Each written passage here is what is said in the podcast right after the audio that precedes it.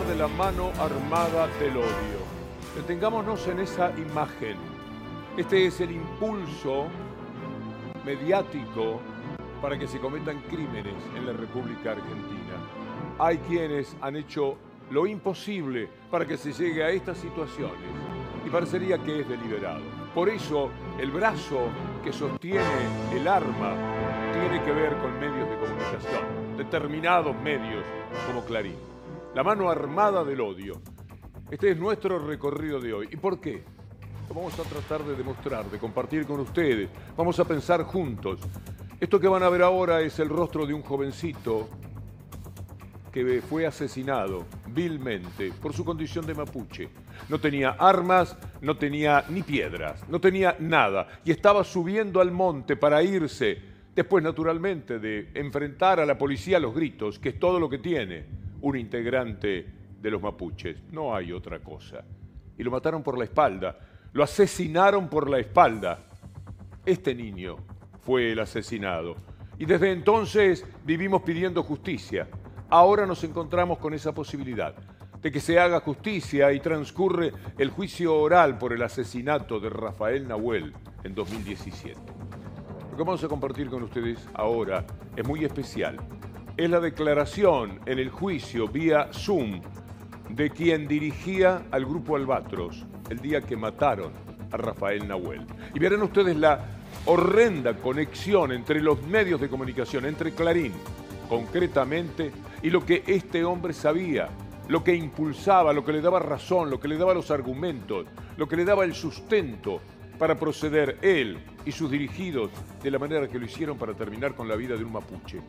Toda la cultura que se da a través de Clarín, Nación, particularmente, y de todos los medios que ellos dominan, es contra el mapuche, es contra, inventándolo, la RAM, han inventado una cuestión subversiva que es lo que permite luego ver títulos como los que les vamos a mostrar en un ratito. Pero vamos a empezar el recorrido de las declaraciones del prefecto Julio César Mostafa, el hombre que dirigía el grupo Albatros que asesinó a Rafael Nahuel.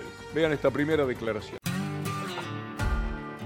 Usted esto que usted lo nombró, esto de Chile, ¿correcto? De lo que escuchó por los medios, vio, lo que sabía de esto. ¿Cómo lo relaciona con todo esto? Usted lo primero lo relaciona y si lo relaciona, ¿cómo lo relaciona? Si son de la misma comunidad y, el predio fue ocupado por la fuerza, no, no, no. Relaciono por ese lado. Por ese lado. No por otra información que tenga usted que no sea de los medios. No por inteligencia o por otra situación, solamente de los medios. No, porque no le reitero, no tuve información de inteligencia de, nada, ni del terreno, ni, de cómo era el lugar, ni, de las dimensiones, absolutamente de nada. Es descabellado, es horrendo. Lo que está diciendo este hombre es que no era una inteligencia de la fuerza que él integra, del ejército, de la policía, no, no era una inteligencia así, era lo que le decían esos medios. Esos medios que envuelven el brazo de asesinos en la Argentina. Parece mentira, pero está diciendo que él no sabía nada, todo era lo que le decía Clarín. Ponerse violentos y ¿qué es lo que hacen? Continúa la violencia y las amenazas en el sur del país ahora. Estos grupos están eh, incendiando maquinarias ya no son propiedades, sino maquinarias de trabajo. Circulaban en enero de este año partes de inteligencia que decían que habían tomado contacto con ciudadanos kurdos. En los años 2008-2009 ya se hablaba de gente de ETA que los venía a ver. Ellos tienen una idea de que consideran que son una especie de FARC en las montañas, una especie de ejército zapatista de liberación y están dispuestos a redoblar la apuesta permanentemente. Los ataques de RAM tienen un objetivo muy claro, las estancias pertenecientes a la familia Benetton. Actúan siempre del mismo modo. Torturan a los serenos de las estancias para robarles sus armas y después incendiar los puestos. El prefecto que dirigía a Albatros aquel fatídico día. Vamos a ver qué decía de la RAM, qué sabía de la RAM y cómo lo sabía. ¿No tenía alguna información del, del, grupo que, iban a, que iba a ser desalojado? Sabíamos que era, de la comunidad mapuche, pero no, ninguna otra precisión. Sabíamos cuántos, cómo era el lugar, tenía ninguna información. Yo al menos. ¿Y alguna característica particular de esa comunidad? Solamente lo que se había visto en los medios de comunicación solamente lo que se había visto en los, medios de comunicación. ¿Cómo qué? Como lo que había pasado, por ejemplo, en Chile. Y esas cosas, pero nada más. ¿Y, qué sería eso? Nada más. A ver si nos puede detallar. a ver, a ver si soy claro. No, no tengo, no tenía información ni datos ni del terreno ni a quién íbamos a desalojar, ni la cantidad que eran, solamente lo único que sabíamos era que era en Bariloche, era en apoyo a la Policía Federal y que seguramente iba, a haber este, algún tipo de, de agresión. Esto no lo va a haber en ninguna parte. Hay acompañamiento de todos. En aquel momento, en aquellos días, hablaba Macri y decía. Es la violencia que nuevamente hemos visto como grupos minoritarios intentan llevarnos a esa agenda, ¿no? Eso por suerte para ustedes está pasando muy lejos de acá, en el sur de la Argentina, pero es parte de nuestro país y todos queremos que en toda la Argentina se conviva de una manera respetuosa. Qué vergüenza ese hombre, consternado, al lado de un niño, mientras su vicepresidenta y su ministra Bullrich mentían de la manera que lo hacían a propósito de un asesinato que él, por supuesto, le estaba retaseando todo el valor político que tenía ese comportamiento de las fuerzas que finalmente estaban a su cargo como comandante en el país. Véala a Bullrich hablar justamente de la plata que venía de Inglaterra.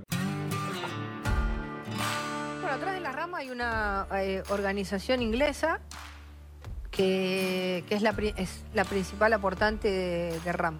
¿Una organización inglesa financia el RAM? Sí. ¿Y, ¿En Inglaterra? Sí, sí. ¿Y ¿Por qué? E-, eso está, lo dice con una completa seguridad. Sí, sí, total seguridad, absoluta. se habló siempre de, a ver, se habló siempre de una organización que tenía sede en Bristol, pero usted lo tienen confirmado. Es decir, el periodista da una mano, ya le pone un lugar, le pone Bristol. Podríamos buscar en Bristol quiénes son los mecenas de los mapuches. La verdad es que es atroz cada día lo que uno descubre del comportamiento de estos medios de comunicación. Ayuda mucho lo que va a haber ahora de Mostafa, el jefe del grupo Albatros, desde donde se mató, se asesinó a Rafael Nahuel. ¿Qué información usted recibió por los medios respecto a Chile que dijo? Sabía que había habido alguna, alguna creo que tema de, de, viviendas este, y ese tipo de cosas, bloqueo de rutas, a lo que salieron los medios de comunicación. La cantidad de mentiras de aquellos días eran las que informaban a este hombre, lo preparaban y le daban las ínfulas para proceder así. Él lo hacía con la bronca que le inspiraban todos los títulos que leía. Estamos hablando de Clarín. Vamos a presentarle otro editado con las mentiras que se decían por parte de Bullrich, ministra, y Michetti, vicepresidenta de la República, a propósito del asesinato minoría violenta, una minoría que, digamos, cuando vio que había dos prefectos, que fue los dos que vio, dijo, son dos, vamos a matarlos, eh, y eh, tenían armas de todo tipo. Había armas de, grueso calibre, eh, una de las cuales cortó de cuajo un árbol de unos 20 centímetros. En el momento en que muere Rafael Nahuel, no es, digamos, es discutible que estuviera atacando a alguien porque estaba de espaldas. No, bueno, pero, pero espera, pero eh, se, había producido, se estaba produciendo un ataque, no sabemos Esa es la si esa versión persona. de prefectura. No, no, Esa se la estaba produciendo un ataque de verdad porque había armas del, del lado de ellos, había No, armas. no Hay- hay armas ahí. Bueno, se supone que hay armas de todo Se tipo. supone. Se supone que hay lanzas. No, o sea, se- Lanzas. Eso es, eh, ¿cómo se llaman estas cosas? Lanzas, No sé. ondas. Escuchó al presidente Macri, que andaba por el Chaco, a la ministra Bullrich, con todo tipo de mentiras y de fantasías, de novelas que ellas inventan, pero que después las dicen tanto ministra y que son recogidas por los medios calumniadores, en palabras del Papa, al que vamos a escuchar también esta noche por todo lo que estamos compartiendo con ustedes. Es una atrocidad tras otra. Vamos a cerrar este tramo con lo que el prefecto, muy bien interrogado por el abogado que ustedes vieron y que acto seguido estará conversando con nosotros, el doctor feudal. Veamos cómo cierre los medios y al asesinato de Rafael Nahuel. ¿Nombró la palabra RAM o dijo episodio de Chile? Nombré la, la palabra RAM porque había escuchado, había leído los episodios que ocurrieron en Chile. ¿Por, por qué asoció esa palabra con el operativo que a usted le ordenaban cumplir? Mire, es imposible no asociarlo. O sea, los medios mismos hablaban de ramificaciones de la RAM en nuestro país. Eh, lo relacionaban con Johnny Wallace, eh, de la comunidad mapuche, es imposible no relacionarlo. Más allá de lo que dijo que escuchó de la RAM y lo que usted entiende, eh, eso estaba, esa información contaba con, con algo sobre ese término y comunidad mapuche que no sea de los medios de comunicación. No, no. U- ¿Usted tomó determinaciones en base a lo que decían los medios de comunicación? Sí, sí, sí, sí, si quiere, sí. Ahora permítame hablar con el doctor Sebastián Feudal, que de más está señalar, ha tenido una participación sumamente brillante porque con mucha tranquilidad permitió que el prefecto Mostafa dijera todas las verdades que acabamos de escuchar. Doctor Feudal, me da mucho gusto saludarlo. Buenas noches. Bueno, muchas gracias, Víctor Hugo. Es un gusto para mí. Usted me entiende si digo que estoy pasmado, perplejo con lo que acabo de ver, ¿verdad? Bueno, en algún sentido yo me alegro que cada vez mayor cantidad de personas se conmuevan con el caso, ¿no? Porque previo a la declaración que, escucharon, que bueno, me permito algo, yo había hablado con... Yo no, no la difundí, quiero que quede claro eso, porque si hay algo que a mí me interesa es que el caso se desarrolle con total imparcialidad y, y bueno, mi, mi criterio es que hasta que no declaren todos los testigos no se difundan declaraciones. Quiero aclarar eso porque expresamente con la producción eh, sí accedía a, a comentar sobre el caso y lo que había pasado, pero yo no difundí la declaración. Quiero, quiero aclararlo. Eh, pero bueno, de lo que usted me consultaba, eh, es importante divulgar el caso y adquiere mayor conmoción por esta declaración, pero lo cierto es que los elementos objetivos del caso ya eran suficientes para, para adquirir mayor conmoción para mí. Para mí la única razón por la cual no había adquirido mayor conmoción o empatía era la condición de mapuche de la víctima. Y bueno, más o menos se está poniendo expreso ese elemento, que no solamente es una discriminación a la cual ha incurrido la Fuerza de Seguridad, sino también el, Poder Judicial y bueno, y otros estamentos del Estado.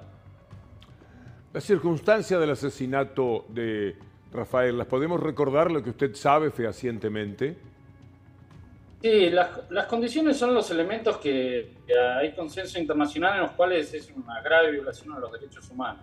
En primer lugar, es la participación de fuerzas de seguridad eh, eh, como actores eh, principales del homicidio.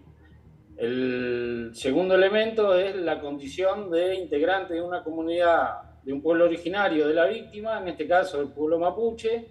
Y el tercer elemento es qué se encontraba haciendo la víctima en ese momento y lo que estaba haciendo Rafita Nahuel en conjunto con la comunidad es el ejercicio de reclamar al Estado derechos históricamente negados y derechos constitucionales que hablan justamente y paradójicamente de respeto a otra cultura. Entonces, acá lo que se ha, además de, agredir violentamente y matado a un integrante de una comunidad, lo que se agrede es el derecho a la identidad colectiva de un pueblo y el derecho a la diferencia. Doctor, para terminar agradeciéndole muchísimo esta deferencia, las responsabilidades políticas, ¿hasta dónde pueden llegar? Sí, no, yo no, creo que tengamos suerte. Hubo una denuncia, yo no he participado en Buenos Aires, eh, pero las responsabilidades políticas en un sistema democrático, si me permite, Víctor Hugo, eh, no se definen en, es mi criterio ¿no? personal, no se definen en la justicia penal. Eh, si el caso hubiera tenido una conmoción, la, que yo hubiera esperado, mayor, las consecuencias políticas para una mirada que no es solamente del partido que gobernaba ahí, una mirada en cual pretende resolver los temas en base a la violencia, a la punición y al prejuicio, bueno, eso sería como en un ejercicio democrático tendría consecuencias, bueno, no serían electos de vuelta, lo que fuese. Lo cierto es que el discurso que promueve eh, la legitimación y la protección de las fuerzas de seguridad siempre tiene consecuencias y son responsabilidades políticas, eso está claro. Si eso tendrá algunos efectos en, una madurez democrática, no lo sé, no, no, no tengo ninguna aspiración al sentido. Creo que la difusión de conocer estos elementos, del grado de violencia y agresividad sobre un pueblo que debe ser protegido, porque la Constitución así lo dice, porque la Constitución, el término la cláusula constitucional sobre los pueblos originarios incorporados en el 94 es maravillosa, habla de respeto. Entonces, cuando se va a tomar una decisión, una intervención sobre una, comunidad mapuche, la tienen que respetar. Y acá no se ha respetado en lo más mínimo, sino que se ha ignorado, intentado soslayar la condición de pueblo originario de ese grupo de personas de la comunidad mapuche. Nos reencontramos, amigas y amigos, mañana, si Dios quiere.